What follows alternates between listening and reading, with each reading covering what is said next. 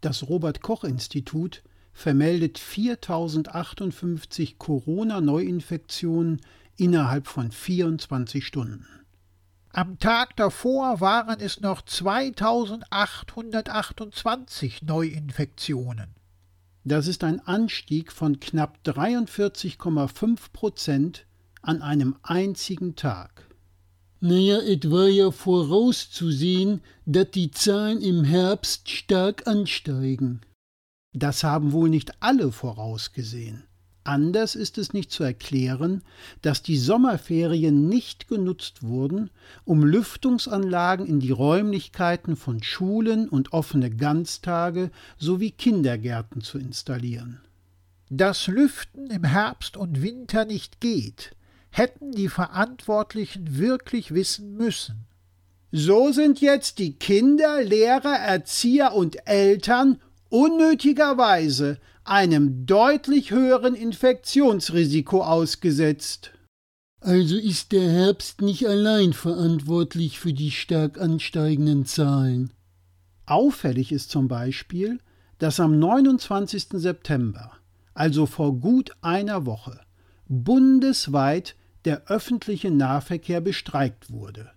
Millionen Pendler, die nicht auf Fahrrad oder Auto umsteigen konnten und auch keine Möglichkeit hatten, Urlaub zu nehmen, mussten in völlig überfüllten S-Bahnen und Regionalzügen, die wurden nämlich nicht bestreikt, dicht gedrängt ihren Arbeitsweg zurücklegen. Ich habe die Bilder gesehen. Abstand halten war wirklich völlig unmöglich. Verdi hat mit diesem Streik also die Gesundheit von Millionen Pendlern gefährdet.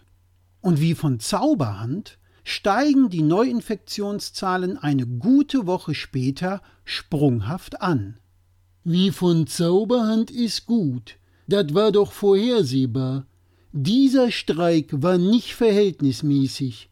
Gesundheit und körperliche Unversehrtheit sollte über Streikrecht stehen. Heute, am 8. Oktober, wird der öffentliche Nahverkehr erneut bundesweit bestreikt. Mal schauen, wie hoch die Infektionszahlen dann in einer guten Woche sind. Man hat den Eindruck, dass viel zu viele Menschen es geradezu darauf anlegen, dass die Zahl der Neuinfektionen in unserem Land stark ansteigt. Anders ist es nicht zu erklären, dass in vielen Restaurants das Tragen des Mund-Nasenschutzes nicht eingehalten wird. Oder dass einige Gäste immer noch falsche Kontaktdaten angeben, so dass eine Nachverfolgung der Infektionskette bei einem Ausbruch gar nicht möglich ist.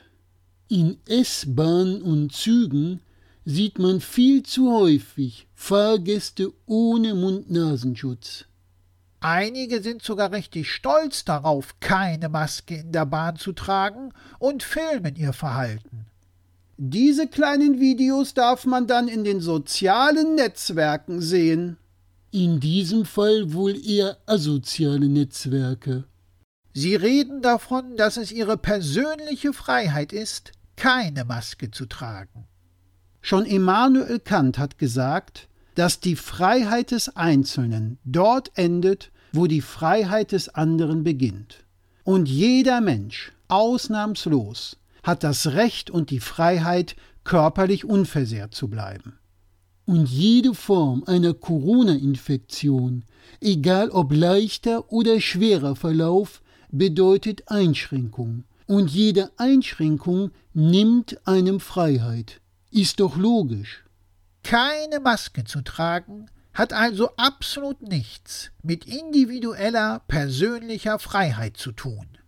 Keine Maske zu tragen hat einzig und allein damit zu tun, das Leben und die Gesundheit seiner Mitmenschen zu gefährden. Die sprunghaft ansteigenden Zahlen haben also etwas mit dem Herbst, nicht rechtzeitig installierten Lüftungsanlagen, bundesweiten Streiks des öffentlichen Nahverkehrs und dem rücksichtslosen Verhalten viel zu vieler Mitmenschen zu tun. Anstatt wirklich alles dafür zu geben, dass unsere Infektionszahlen so niedrig wie möglich bleiben, legen es die Corona-Leugner und Covidioten geradezu darauf an, dass die Anzahl der Neuinfektionen stark ansteigt. Das Leben und die Gesundheit von Millionen Menschen zu gefährden, nur um keine Maske zu tragen und keinen Abstand zu halten. Und als Krönung dann auch noch von persönlicher Freiheit zu sprechen. Da können wir uns mal wieder nur noch wundern, dass wir uns wundern.